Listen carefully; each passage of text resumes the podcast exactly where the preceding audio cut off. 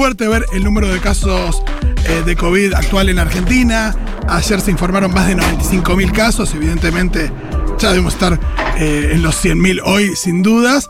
Eh, así que la situación es preocupante, no tanto quizás por que tenemos muchas vacunas encima, pero claro que hay que seguir tomando cuidados y entender un poco qué es lo que pasa y ver cuál es la mejor manera de actuar en cada caso. Así que para eso tenemos a Luis Cámara. Eh, médico clínico, miembro del Comité Asesor del Gobierno Nacional, en comunicación para que nos cuente un poco cómo es la situación epidemiológica. ¿Qué tal, Luis? Acá Fito Mendoza Paz y Mati Rosu, te saludamos en Futurock.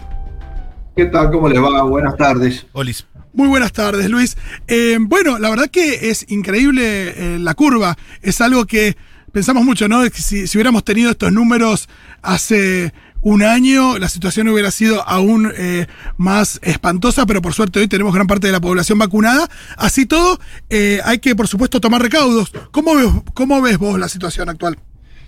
Y está un poco difícil por la cantidad de casos muy altos, sobre todo en las zonas turísticas y acá, con lo cual puede complicar el tránsito turístico y además con mucha cantidad de casos, más de lo que uno presumía que iba a suceder con la variante Omicron. Yo creo que se perdió el uso del barbijo y eso ha sido un problema tremendo, ¿no? Este, uno ve escenas de la playa, se ve escenas de distintos lugares de las ciudades turísticas con este, muchísima, muchísima gente toda junta en distintas manifestaciones deportivas, manifestaciones musicales, entretenimiento, todo sin barbijo. Y eso, bueno, esos son elementos contagiadores frente a este virus tremendamente difusible, ¿no? Eso hace un tiempo nosotros lo hubiéramos dicho irresponsabilidad Hoy la verdad son todas actividades en general permitidas, así todo. Hay recomendaciones por parte del gobierno respecto de, cómo comportarse en estas situaciones. Sí, lógico, sí, pero no está permitido, digamos, mucha gente al aire libre sin barbijo. Eso no está permitido. La gente no usa el barbijo. Era sin barbijo las personas que están solas, su propio núcleo familiar, su propia burbuja,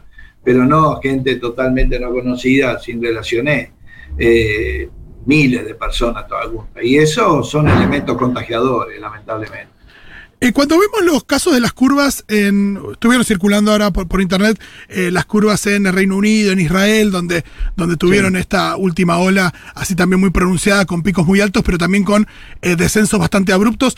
¿Podríamos esperar algo así acá o no tiene por qué comportarse igual? Bueno, ya estamos con casos muy altos, no, no, no hay más números porque el número de testeo no es, no es el mismo que ocurre en esos lugares, sino los números están no relativamente similares. Estamos con un número de testeo que siempre ha sido un poco acotado acá en Argentina, pero si hubiésemos hecho 300.000 testeos ayer, la cifra hubiese sido mucho más que los 90.000, eh. mucho más. O sea, los números de este Omicron este, van a ser muy altos en todo el mundo en las próximas 2, 3, 4, 5 semanas, en todo el mundo todo el mundo. La primera vez que un virus se hace tan dominante y que sea similar en tiempo y forma en el hemisferio norte, en el hemisferio sur y también en, en el Asia. O sea que en esta ola estamos más o menos al unísono, no estamos con un delay acá con respecto no, a Europa. No, estamos con ningún delay, no, no estamos con ningún delay. pongámosle 15 días respecto al Reino Unido, una ah, cosa así. Este, pero no mucho más delay porque ellos todavía tienen muchos virus Delta. Hay una competencia viral en Europa con el cual el virus Delta es mucho más nocivo para la salud que lo que es el virus este, Omicron. Nosotros tenemos Omicron básicamente en un 80%.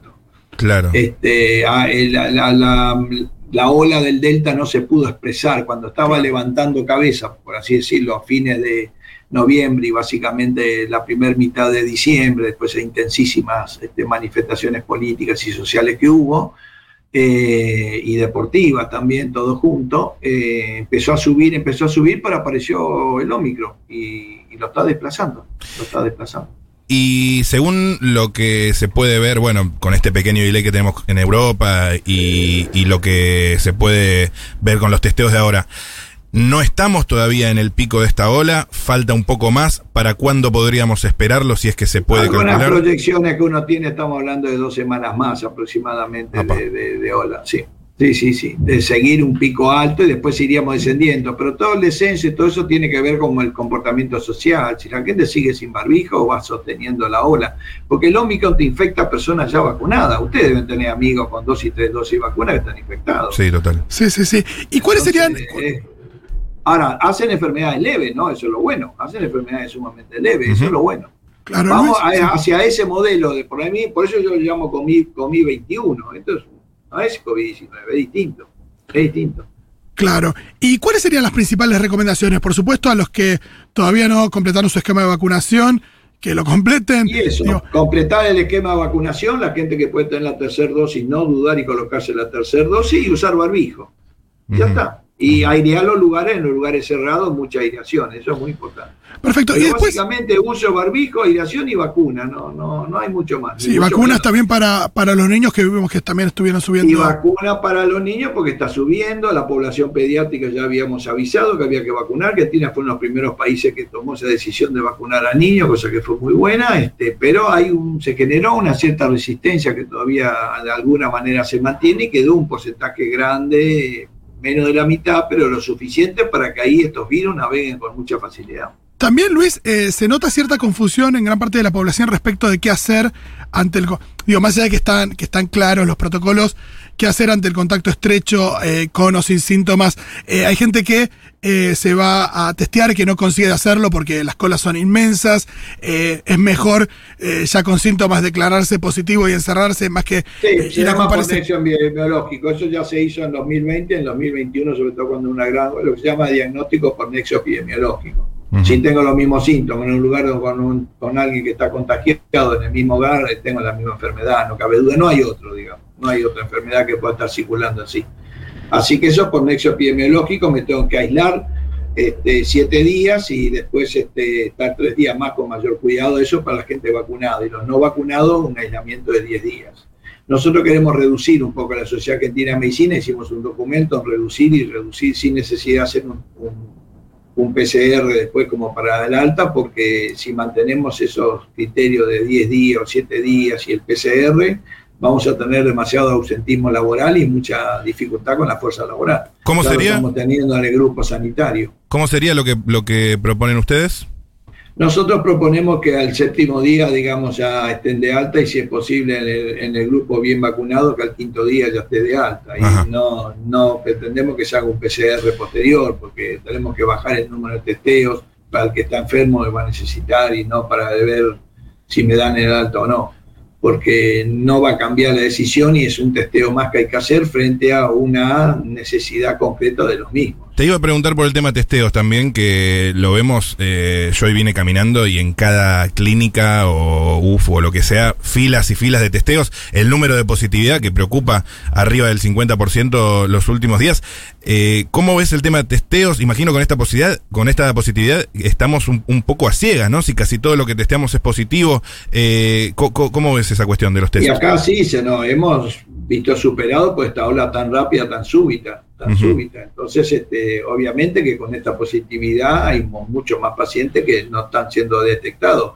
Por eso que apelamos al autodiagnóstico de los pacientes. Apelamos al autodiagnóstico. Claro. Hoy, Luis, cuando que se dé vemos. cuenta que es contacto estrecho, que no es contacto estrecho, este, que, que- que se asuma, que se aísle primero, este, que se aísle dentro de la casa, que use barbijo para no contagiar al resto de las personas y después de 3, 4 días no tiene síntomas, ya puede sacarse el aislamiento y sí manejarse el barbijo cada vez que sale y salir lo menos posible, ¿no? A lo largo de 10 días.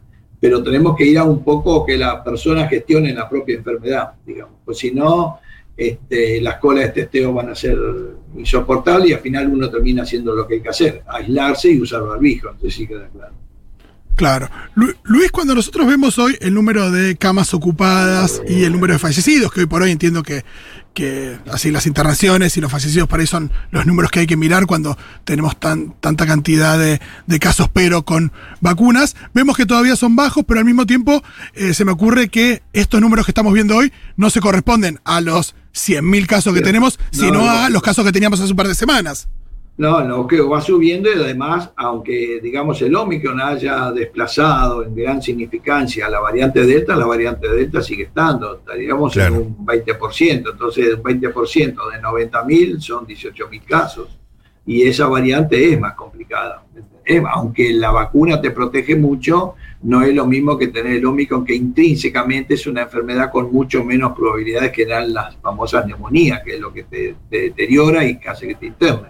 El Delta no, el Delta probablemente dentro de los virus, dentro de la variante, sea la variante más letal.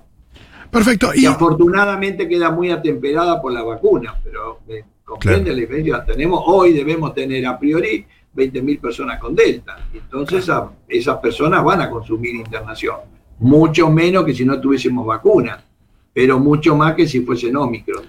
Eh, ¿Comprendes? Claro, Luis, eh, hoy que donde tenemos una situación de, de, la verdad menor seguimiento de las autoridades caso por caso, antes, eh, no sé, yo cuando en mi casa tuvimos hace un año, eh, había un llamado diario o dos llamados diarios para ver cómo seguía la cosa, hoy por mm. hoy evidentemente con este número de casos eso se torna prácticamente imposible. entonces mucha gente tiene que, entiendo que de acuerdo a los síntomas que va teniendo, levantando un poco la mano y viendo a ver qué es lo que implica, ¿cuáles son los síntomas en los que uno ya tiene que empezar a decir, bueno, a mí por ejemplo me hablaron del dolor de espalda, que podía ser, eh, no sé, eh, una anticipación de una neumonía. ¿Cuáles son los síntomas donde uno dice, bueno, eh, esto no, no, es, no es una pavada, estoy o no estoy vacunado, pero de todas maneras debería ir a acercarme a una guardia a ver cómo... Sí, bueno, yo seguimiento, las personas ya saben, tienen la dificultad respiratoria o fiebre muy alta, esas son las personas que se pueden complicar, tienen que consultar. La mayoría tiene síntomas mínimos, la mayoría es joven, vos viste que en la escuela son todos jóvenes, es raro que haya una persona grande la enfermedad ataca más a ese grupo. Pero básicamente, ¿qué síntomas son los preocupantes? Punto número uno, eh, tener fiebre alta 3-4 días es preocupante. Punto número dos, cierta dificultad respiratoria, un dolor. Eso tiene que consultar urgente a la guardia, porque habrá que darle corticoides porque puede estar haciendo neumonía. Claro. Luis eh, Camera, médico asesor del gobierno, eh, es quien está en línea. En línea con lo que habías dicho de intentar liberar testeos, PCRs, eh, sobre todo si ya tenés síntomas o, tenés pocas dudas, contacto estrecho más síntomas y demás, que se puede empezar a considerar positivo. ¿Qué se puede decir de los autotest que según la información de la ANMAT en 15 días ya podrían estar eh, distribuyéndose? Esto va a ayudar a liberar test, pero por otro lado leí que va a complicar el rastreo epidemiológico, ¿no? El reporte de los casos. Yo creo que tiene una ventaja por un lado y por otro lado lo que tengo temor, aunque los farmacéuticos dicen que lo van a poder hacer con un QR, para mí es que hace falta tener un buen aplicativo, estar sabiendo quién recibió el autotest, si es positivo, si es negativo, para que eso esté en el CISA y esté bien documentado y se pueda seguir a esas personas.